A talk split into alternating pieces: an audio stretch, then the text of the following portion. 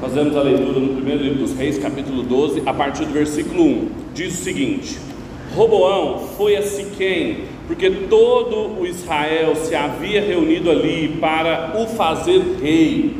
Jeroboão, filho de Nebate, que ainda estava no Egito, para onde havia fugido da presença do rei Salomão, ouviu isso e voltou do Egito.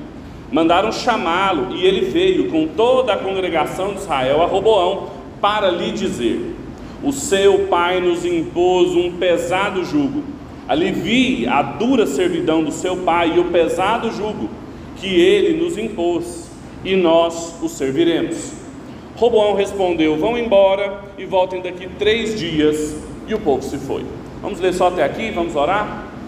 Deus, nós te pedimos que o Senhor fale conosco essa manhã, através da Sua palavra, por meio da Sua palavra, para que a gente possa ouvir Sua voz e, no poder do Seu Espírito, responder com obediência.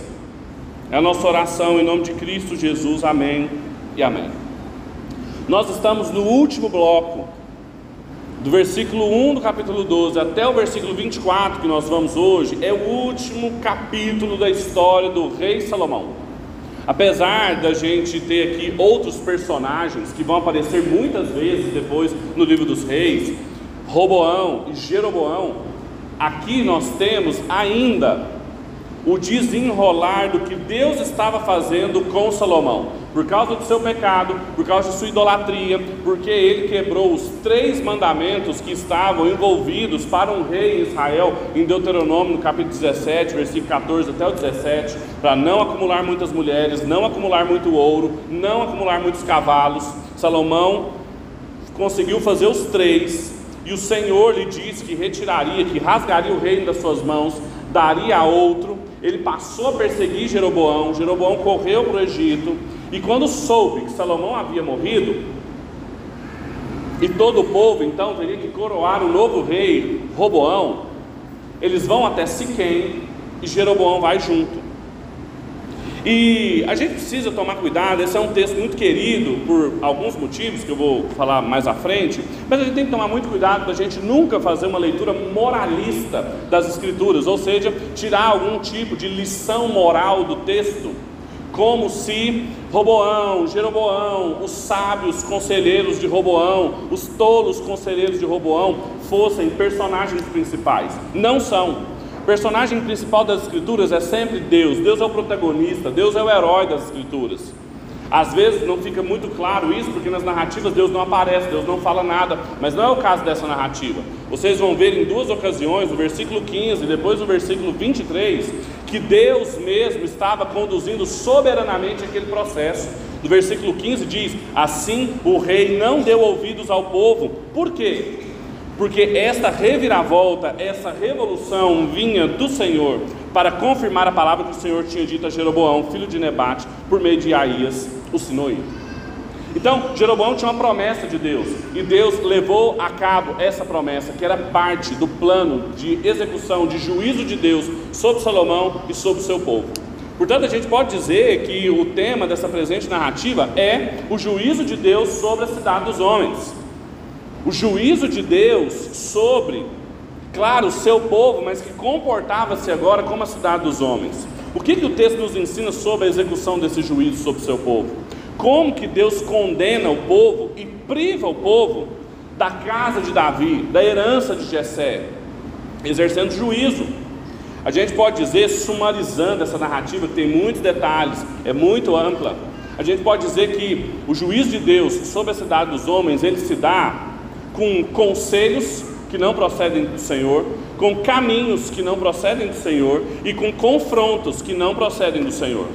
Deus exerce o seu juízo sobre o seu povo com conselhos, caminhos e confrontos que não são os conselhos do Senhor, não são os caminhos do Senhor e não são os confrontos que o Senhor nos chama para lutar. Essa trama rica de pessoas querendo ser servidas. Vocês vão ver que toda hora eles estão falando sobre servidão, ser servido, foi servido, para servir. Nós temos aqui um rei que queria ser servido, um povo querendo ser servido, um conspirador que vai querer ser servido, quando na verdade Somente um deveria ser servido, e não foi, e por isso ele exerce juízo. Agora, antes da gente explorar mais sobre esse texto, a gente sempre tem que se perguntar onde está o Evangelho aqui. Porque as Escrituras, apesar da gente ir lendo os seus textos de maneira separada, eles são uma história só. Ela é uma história só. E se eu prego para vocês uma narrativa, um pedaço dessa história, e eu não termino com vocês em Cristo, eu contei metade da história. É como se fosse uma série com vários episódios e eu tentasse que você entendesse só um episódio dessa série. Não faz sentido. Então a pergunta que a gente sempre tem que fazer é como que essa narrativa aqui chega até Cristo? Como que a história, essa história aqui, essa pequena história, a história de Roboão, a história de Jeroboão, como eles estão inscritos numa grande história, que é a história do povo de Deus, que está escrita numa história maior ainda, que é a história do plano histórico redentor de Deus em Cristo Jesus. Nesse caso aqui é claro, porque o povo daqui a pouco vai rejeitar a casa de Davi diante da resposta que Roboão irá dar, eles vão dizer: o que nós temos com a casa de Davi, o que nós temos com a herança de Jessé. Quatro vezes nesse texto eles vão repetir sobre a casa de Davi, mostrando que eles prescindiram dela, e com isso eles prescindiram dos caminhos, dos conselhos e das promessas que o Senhor estabeleceu para a salvação daquele povo. Quando eles abrem mão da casa de Davi, eles estão abrindo mão não só de um dos filhos de Davi, Reoboão, eles estão abrindo mão do filho de Davi, que é o Senhor Jesus. Em última instância, o Evangelho está presente aqui quando a gente percebe que prescindir, abrir mão do reinado de Deus por meio da casa de Davi, é privar-se do caminho que Deus mesmo estabeleceu, de um outro rei que nunca negou os conselhos de Deus, de um outro rei que nunca deixou de andar nos caminhos de Deus, que ele mesmo era o caminho de Deus, e de um outro rei que estabeleceu, venceu uma batalha que rei nenhum Israel conseguiu. O Senhor Jesus cumpre as expectativas frustradas sobre Roboão e sobre Jeroboão que nenhum outro rei consegue cumprir. Então a gente aprende muito sobre Jesus quando a gente aprende sobre Roboão, e é por isso que a gente vai explorar um pouco o texto. Então, em primeiro lugar, o juízo de Deus sobre a cidade dos homens se dá com conselhos que não são de Deus. Isso está presente nos primeiros 15 versículos dessa narrativa. Como a gente já leu, a narrativa começa com alguns detalhes importantes que a gente não pode deixar passar. Na verdade, os maiores detalhes estão nesses primeiros 15 versículos. Primeiro, com a cidade. Veja que o texto começa dizendo que Roboão foi a Siquém.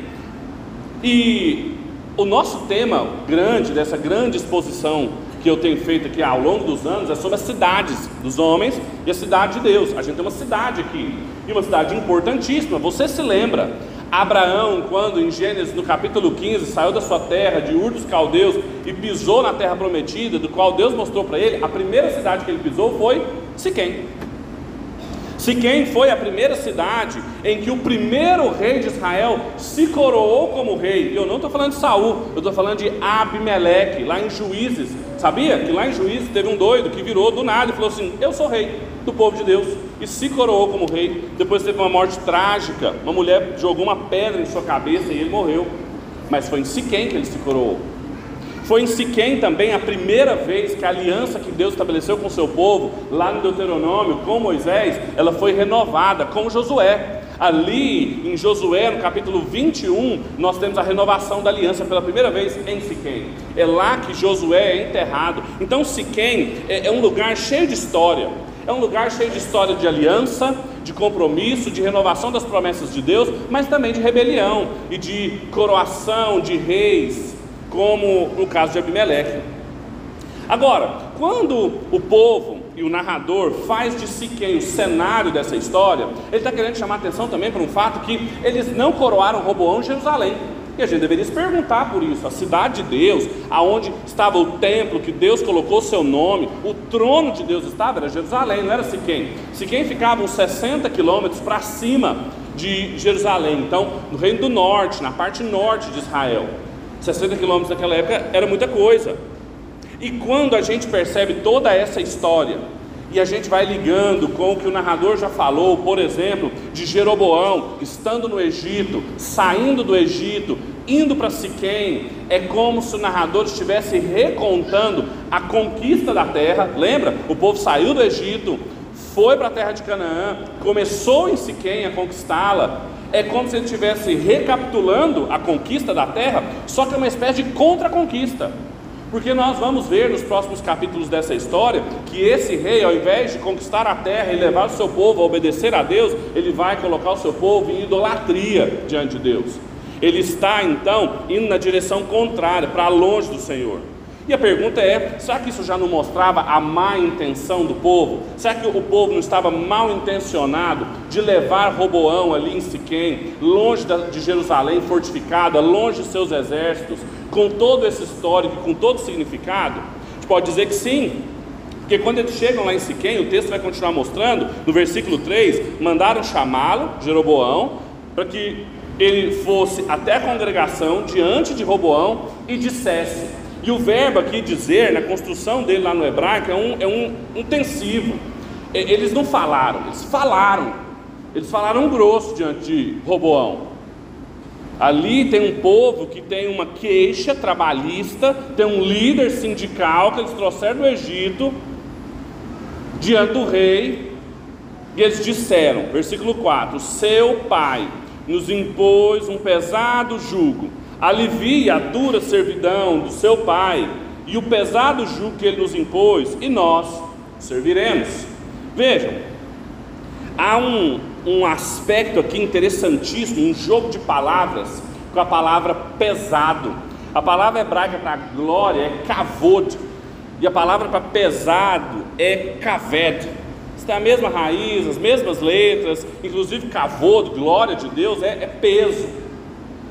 E aqui eles usam duas palavras para pesado, mas essa palavra kaved, que é a raiz para glória também, aparece mais uma vez aqui no texto. E é como se eles dissessem: olha, o reino do seu pai, que era cheio de glória, que era cheio do cavor de Deus, ele foi pesado para nós, ele foi kaved. A gente está cansado de trabalhar para a glória do rei, do seu pai. Envol... O fato dele ser cheio de glória envolvia um trabalho pesado que a gente quer se livrar. A gente quer um jugo leve. A gente quer um rei que nos coloque debaixo de um jugo mais leve. Vocês já ouviram essa expressão, inclusive, na boca de um outro rei da casa de Davi. E aí, esse pedido de Jeroboão e do povo, além disso, além dele ter esse jogo de palavras interessantes, a fraseologia, a construção dele é quase idêntica quando Moisés vai diante de Faraó pedir para que ele alivie o jugo deles, porque eles queriam ir adorar o Senhor em outra terra. É como se também o autor tivesse recapitulando essa história e fazendo de Jeroboão um novo Moisés, diante de Roboão um novo faraó que se comporta como um faraó, que aprendeu com o pai dele a se comportar como um faraó, que tinha uma mulher egípcia, que tinha acordos políticos com o Egito, que trouxe cavalos do Egito e que trouxe a política da cidade dos homens do Egito. A gente tem um, um Jeroboão aqui como um segundo Moisés, vindo do Egito para libertar o povo do jugo pesado da escravidão desse novo faraó. Vejam como é interessante. E aí então, Roboão pede três dias para pensar, manda o povo embora e vai se aconselhar. Vejam, ele, ele busca dois grupos de conselheiros. Primeiro, ele busca um grupo de conselheiros anciãos, que haviam caminhado junto com Salomão. Versículo 6 e 7, ele faz a pergunta para esses que serviram Salomão, dizendo: Como vocês me aconselham a responder este povo? E eles disseram: Atenção aqui na resposta deles. Se hoje o Senhor se tornar servo deste povo e servi-lo, e em resposta falar boas palavras, eles se farão seus servos para sempre. Quando a gente lê essa história aqui, e muita atenção nisso, a tendência que a gente tem é moralizar essa história, por quê? Porque aqui a gente tem um bom conselho e depois a gente tem um mau conselho dos jovens, as crianças que cresceram junto com o Roboão. Só que, apesar desses sábios anciãos, de fato, colocarem aqui um princípio que é o núcleo de qualquer compreensão de liderança do Antigo e do Novo Testamento, a liderança do líder servo, não é isso que o Senhor Jesus, inclusive, ensinou para os seus discípulos, nas cidades dos homens, eles querem ser servidos, eles querem lugares de honra, mas entre vocês não será assim, o maior será o que serve, o escravo de todos. O princípio da liderança serva aparece aqui, só que a gente também pode ler de maneira meio cínica esse conceito, porque ele fala: se você hoje diante dessa circunstância, ele falou sempre, hoje, você responder algo que lhes agrade, agradável, você os servir, eles serão seus servos para sempre. Quem havia falado que servir o povo seria critério e garantia para que eles o servissem para sempre? Vem que todo mundo aqui está em jogo do, de ser servido. O povo quer ser servido. O que os anciãos falam para Roboão é uma maneira dele ser servido para sempre. E não foi isso que Deus prometeu. Não foi isso que Deus prometeu. O, o povo serviria sempre à casa de Davi por causa da aliança que Deus tinha com aquela casa. E não porque um líder conseguiu gerir bem conflitos e tumultos. Há também, portanto, aqui lacunas nos conselhos dos sábios mais velhos. Agora, a coisa fica feia mesmo é quando o Roboão vai atrás dos líderes mais jovens. O texto hebraico diz: Roboão tinha 41 anos quando ele assumiu o governo. Ele diz que ele foi a, a, a conselheiros mais jovens do que ele. Geralmente, então, era gente também tinha seu voto seus 40 anos, mas o texto usa a palavra criança para falar deles. E diz o texto, versículo 8, que Roboão desprezou o conselho dos anciãos. Por que, que ele desprezou o conselho dos anciãos? E foi pedir aos jovens que haviam crescido com ele e o serviam. Veja de novo o tema de ser servido aqui. E ele perguntou: O que vocês me aconselham? O que nós devemos responder a esse povo que me pediu para aliviar o jugo e o meu pai lhes impôs? Veja que, além de desprezar o, o conselho dos mais velhos e ir procurar aqueles que não só cresceram com ele, mas lhe serviram, Roboão também se identifica com eles. O que, que nós vamos responder a esse povo. E aí o conselho dessas crianças amigas de Roboão foi duro e cheio de vulgaridades. Preste atenção no texto, versículo 10. E os jovens que haviam crescido com ele responderam: Diga o seguinte a esse povo que se queixa do pesado, a mesma palavra, kaved, pesado jugo que o seu pai lhe impôs e que pede para que ele seja aliviado. Diga-lhes o seguinte: o meu dedo mindinho é mais grosso do que a cintura do meu pai. Assim, se o meu pai lhes impôs um jugo pesado, eu o tornarei ainda mais pesado. Se o meu pai os castigou com açoites, eu vou castigá-los com escorpiões. Veja, muita coisa na resposta desses jovens aqui, a começar por obscenidade. O texto no original não tem a palavra dedo. O que os amigos de Roboão falam para ele é isso aí mesmo que você está pensando. O meu, a minha menor parte do meu corpo, o meu, o meu pequeno, ele é maior do que o do meu pai. Estão falando para Roboão assim: você vai falar o seguinte para esse povo, você vai mostrar para eles que você é macho, que você tem poder, algo que era forte no Antigo Oriente Próximo e que Roboão e aquele jovem aprenderam com Salomão, que tinha um harém e que gostava de mostrar esse poder. Você vai falar assim: se o meu pai mostrou isso, eu vou mostrar ainda mais. E se o meu pai os castigou com açoites, com chicotes, eu vou castigá-los com escorpiões, que era um tipo de chicote com ponta de ferro e ossos. Ele está falando literalmente para eles: olha, se estava pesado com o meu pai, caveda, se para a glória do reino dele foi pesado para vocês, para mim será mais. Essa resposta que eles deram é tão obscena que, se você olhar no texto aí, quando o Roboão vai repetir o que ele deve falar para o povo, quando o povo volta, ele nem fala essa história do dedo, de tão pesado que foi. Quando nós entendemos todas essas coisas, a gente se pergunta o que, que isso significa para nós. É que o historiador do livro dos reis, ele está ensinando que Deus exerce juízo sobre o seu povo com conselheiros, com conselhos que não provém da parte do Senhor. Roboão procurou todo mundo, Roboão procurou gente mais velha, gente mais nova, gente sábia, gente tola, mas qual foi a única pessoa que Roboão não procurou? O Senhor. Roboão não procurou conselhos do Senhor. Ele deu lugar à importância dos conselhos vulgares, sábios, mas não procurou o Senhor. E Roboão tinha acesso a isso, gente. Se vocês pensarem no livro de Provérbios, para quem Salomão escreveu os seus provérbios? Para o seu filho. Lá está cheio de orientações para Roboão poder ser obediente ao Senhor, arrepender-se, dar cabo desse juízo, encerrar toda essa inimizade dele com Deus, se arrepender. Mas não, Roboão podia ter se humilhado, mas ele buscou repetir o padrão da cidade dos homens, afirmar o poder, de ser servido, de exaltar a sua glória. E a pergunta que eu faço para vocês hoje é: quem são seus conselheiros? Com quem você toma conselho? Qual a natureza do conselho que vocês tomam? Você se aconselha com jovens irreverentes, iconoclastas, com a boca suja? Isso é o grande problema da convivência continuada dos mais jovens com os mais jovens. É um monte de jovem aconselhando jovem que não tem nada na cabeça. Ao invés de seguir a orientação bíblica do apóstolo Paulo, dos homens mais novos aprenderem com os homens mais velhos, as mulheres mais novas com as mais velhas, não tem como crescer se se mantém com aqueles que falam o que você quer ouvir, ou que você está acostumado a ouvir. Ou então, você, não, Pedro, eu busco conselho de gente mais velha, mas você busca conselho de gente mais velha pragmática, igual aqueles conselheiros do pai de Salomão, a experiência não é tudo. Eles não consultaram o Senhor. O conselho que eles poderiam ter dado para ele é: arrepende-te, procura o teu Deus, veja o que ele tem para dizer. Porque nós caminhamos junto com Salomão e nós vimos vários momentos ele fazer isso, e nós vimos também quando ele deixou de fazer isso, e toda a celeuma que a gente entrou por causa disso. Os conselheiros mais velhos também não foram suficientes. Não basta procurar alguém mais velho, você tem que procurar alguém mais velho que reproduza e que tenha os conselhos do Senhor na boca, pronto para poder te servir.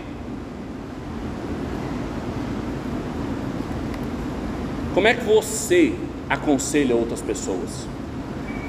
Irreverente, iconoclasta, cheio de imagens sexualizadas para dar conselho e afirmar a força da pessoa? Ou então, sábio, maduro, usando toda a sua experiência, contando todas as suas histórias, mas nenhum é um tipo de conselho que vem da parte de Deus, existe uma diferença muito grande você ser um conselheiro que dá bons conselhos, experiência de vida, da boa vida, filosófico, político, econômico, mas você ser um conselheiro bíblico, de você fazer da palavra de Deus o um instrumento por meio do qual as pessoas conseguem sair de onde estão. Faz muita diferença. Não interessa se você é um jovem sem nada na cabeça ou se você é um ancião experiente da corte do rei. Se não falar, como diz o apóstolo Pedro, segundo os oráculos de Deus, nada vale.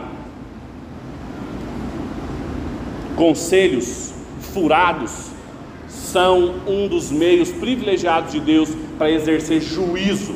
Quantas pessoas experimentam o juízo de Deus por causa dos seus conselheiros, por causa dos seus conselhos? Essa é a primeira lição do texto. Mas Deus usa mais. Ele não usa só conselhos distantes do Senhor, ele também usa caminhos que não são os caminhos do Senhor. Veja o versículo 16 o que ele diz.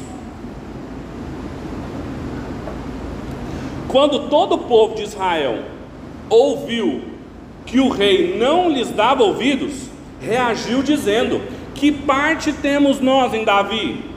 Não temos herança no filho de Jessé, as suas tendas, ó Israel. Cuide agora de sua casa, ó Davi. E então Israel se foi às suas tendas. Quando os filhos de Israel, porém, que moravam nas cidades de Judá, sobre eles reinou Roboão. Então Roboão enviou Adonirão, superintendente dos trabalhos realizados de maneira forçada. Porém, todo Israel o apedrejou e ele morreu. Mas o rei Roboão conseguiu subir no seu carro e fugiu para Jerusalém. Assim Israel se manteve rebelado contra a casa de Davi até o dia de hoje. Quando todo Israel soube que Jeroboão tinha voltado, mandaram chamá-lo para a congregação e o fizeram rei sobre todo Israel. Ninguém seguiu a casa de Davi, a não ser a tribo de Judá. Veja como que a narrativa continua. Um povo que queria ser ouvido, não foi ouvido, manteve-se debaixo do capricho de outro rei que queria aumentar a sua glória mantendo um jugo pesado, ou seja, eles não encontraram um rei da casa de Davi com um fardo leve, um jugo leve, fácil de carregar. Eles viraram uns para os outros e falaram: para que a gente vai continuar debaixo do governo da casa de Davi? Para que, que a gente vai continuar debaixo da herança de Jessé? Nós não temos parte com isso, nós não temos participação. O que nós temos com Davi, eles reproduzem isso nesses quatro versículos que nós lemos, quatro vezes eles falam da casa de Davi. Então cada um foi para sua tenda, cada um foi para sua própria casa. Que Davi cuide de si, que a casa de Davi cuide dela, porque nós, que não temos quem cuide de nós, vamos embora. É um grito de independência. É um grito de independência, só que não é um grito de independência só de Roboão, não é um grito de independência só daquele governo, é um grito de independência do caminho que Deus mesmo estabeleceu para governar o seu povo. A cidade de Deus, o trono de Deus estava intimamente ligado à casa de Davi. Davi quis construir uma casa para Deus e Deus deu uma casa para Davi. Casa essa que vai levar sempre, sempre no reino do sul, o reino de Judá, haverá um descendente de Davi, e no reino do norte nunca haverá um descendente de Davi, até chegarmos no Senhor Jesus. Olha a reação do povo, a diferença de quando Salomão consagrou o templo, colocou todo o povo ali, cantaram, oraram, a glória do Senhor, o cavode do Senhor encheu o templo. Como é que o povo voltou para suas casas? 1 Reis, capítulo 8, versículo 66. Alegres, cheios de alegria. Como que o povo volta para casa agora? Céticos, cínicos, críticos, sem esperança e com uma revolta que durará para sempre. Roboão tenta reverter a situação e Roboão é tão tosco é impressionante não foi um, um momento de, de, falta de sabedoria, era um modo de proceder de Roboão. O povo acabou de reclamar dos trabalhos forçados. Quem que ele manda para fazer a mediação? Adonirão, o responsável pelos trabalhos forçados desde o governo de Davi. Era, era o funcionário público com cargo a maior tempo, o mais odiado. E aí o que aconteceu? Foi recebido com pedras. Eles rejeitaram a casa de Davi, eles apedrejaram o representante da casa de Davi, eles afugentaram o rei da casa de Davi, porque Roboão teve que correr para sua carruagem e correr para Jerusalém. E em último lugar, eles colocaram um outro rei no lugar da casa de Davi. Chamaram Roboão, consagraram Roboão, mostrando como eles estavam traçando o próprio caminho, como eles estavam prescindindo do caminho que Deus tinha estabelecido. Quando a gente entende essas coisas, a gente se pergunta o que, que significa para nós hoje, é que o historiador do livro dos reis está mostrando para nós que o juízo de Deus também se dá, não só com conselheiros ruins, mas também com caminhos independentes dos caminhos do Senhor. Quando a gente também prescinde da herança e das promessas do Senhor, quando a gente elimina os representantes do reinado do Senhor, quando a gente afugenta o rei da casa do Senhor, quando a gente se dá novos reis conforme as nossas próprias cobiças. Claramente, essa sequência de atitudes aqui mostram uma revolta, não só com Roboão, mas com os caminhos que Deus tinha estabelecido e que até hoje é o único caminho de salvação para mim e para você. Isso nos lembra muito o Salmo 2, que é um salmo para o ungido do Senhor, para o rei, que Cristo Jesus é o único que pode cantar esse salmo de maneira plena. Mas veja como que o Salmo 2 começa. Por que se enfurecem as nações e os povos imaginam coisas vãs? Os reis da terra se levantam, as autoridades conspiram contra o Senhor e contra o seu ungido, dizendo: Vamos romper os laços e sacudir de nós as suas algemas. Aquele que habita nos céus dá risada, o Senhor zomba deles, na sua ira, ao seu tempo lhes falará e no seu furor os deixará apavorados, dizendo: Eu constituí o meu rei sobre o meu santo monte em Sião. O rei diz: Proclamarei o decreto do Senhor. E ele me disse: Você é o meu filho, e hoje eu te gerei.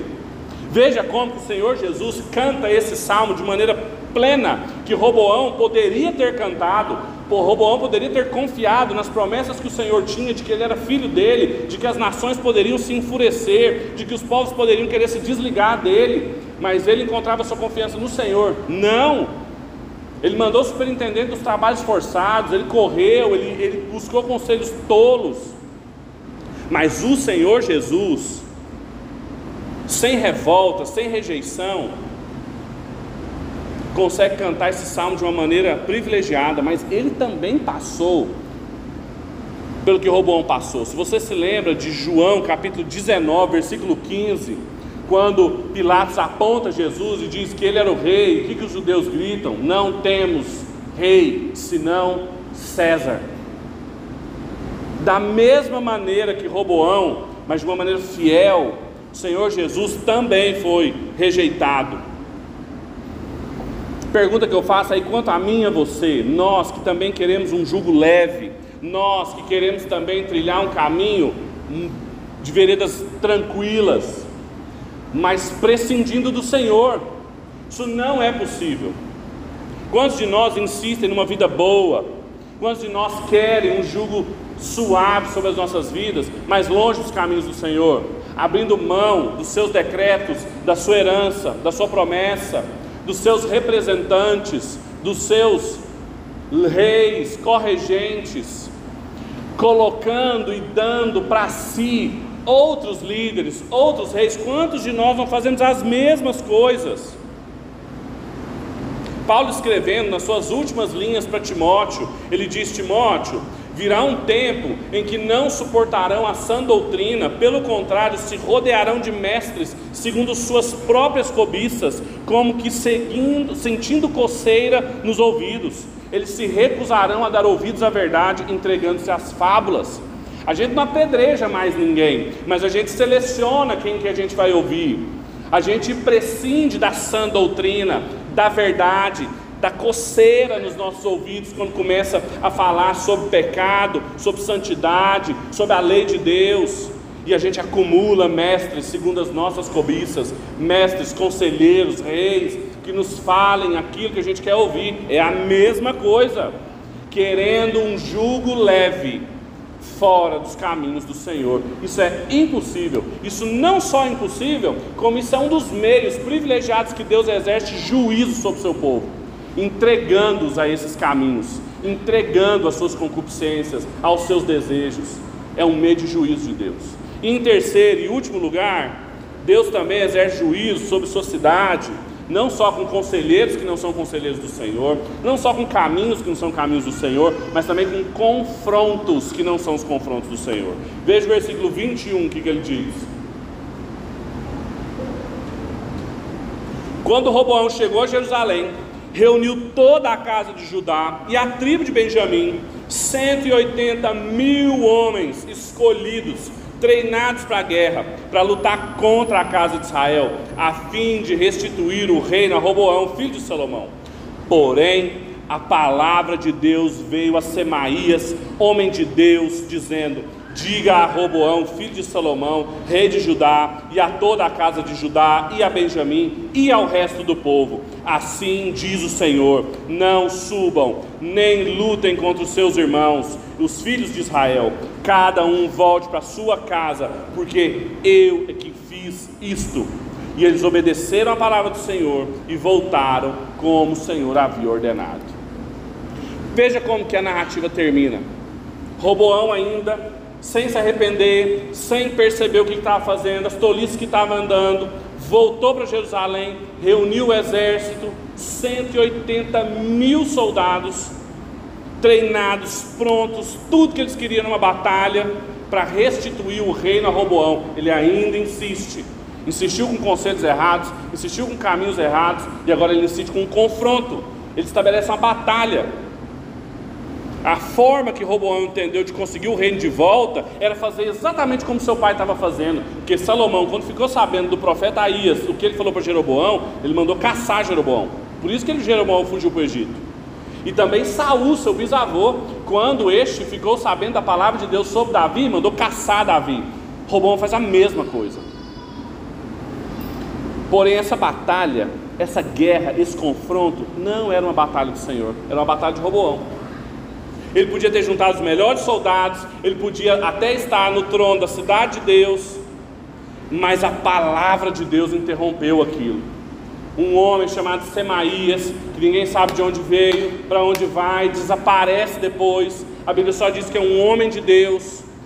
Ele manda dizer a Roboão, a tribo de Judá, a tribo de Benjamim e a todo o povo: ninguém vai subir Vocês não vão sair daqui para ir lá para cima.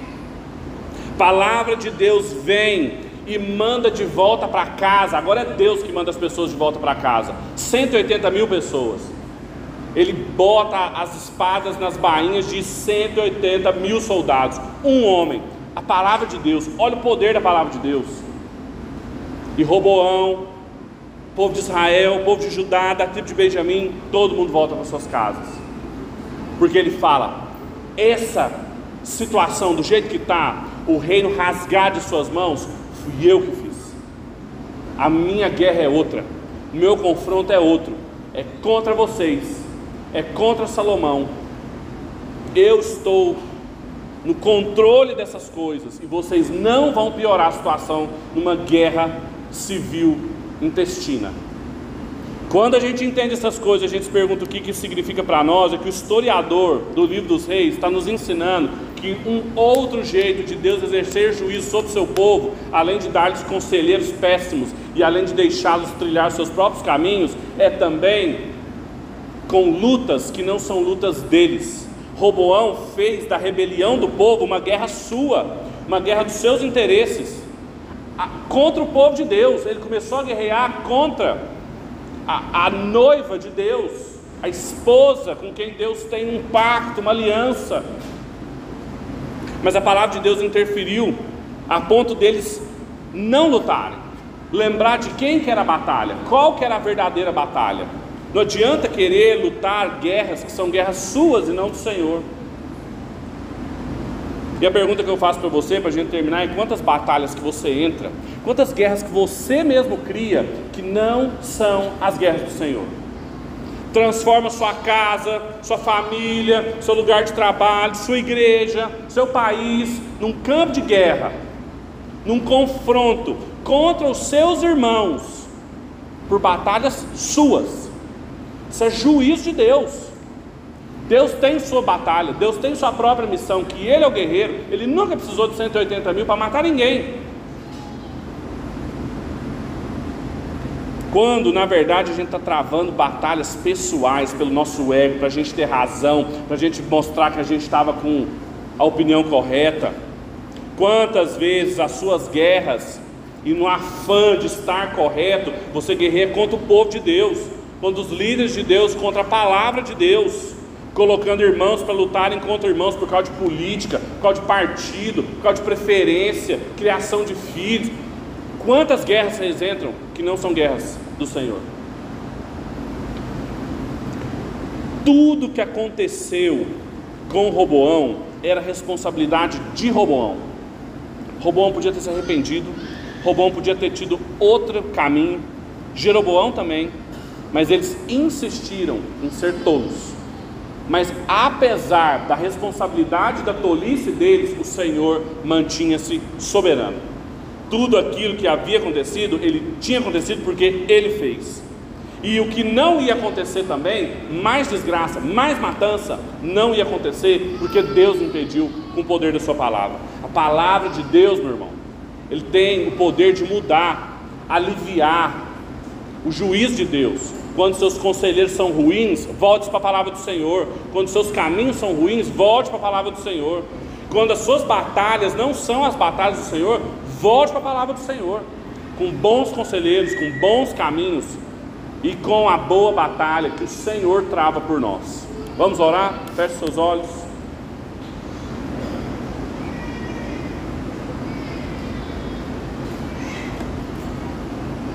Deus, nós te damos graças porque o Senhor não nos deixa travar batalhas que nós não conseguimos vencer. Batalha pela vida, a vida verdadeira, o seu filho Jesus lutou por nós e venceu. A vitória de Cristo hoje aqui celebrada com um banquete que ele é o anfitrião. Eu e os meus irmãos vamos beber do sangue, comer do corpo de Cristo porque Cristo é o vitorioso de batalhas que eu e os meus irmãos nunca conseguiríamos vencer. Tem misericórdia de nós, Pai, quando nós tomamos conselheiros segundo as nossas concupiscências, quando nós trilhamos caminhos segundo os nossos desejos. Tem misericórdia de nós, Pai, dessas guerras que a gente entra, batalhas pessoais. Ajuda-nos, Deus, a vivermos no poder do Teu Espírito, conforme os oráculos do Senhor, e a fazer tudo aquilo que fomos chamados a fazer no poder do Senhor. É o nosso desejo, crendo que o Senhor em Cristo Jesus torna possível aquilo que Roboão, Jeroboão e rei nenhum de Israel conseguiu experimentar. É a nossa oração em nome de Cristo, que vive, reina e que há de julgar vivos e mortos. Nós oramos em nome dele, para a sua glória. Amém e amém.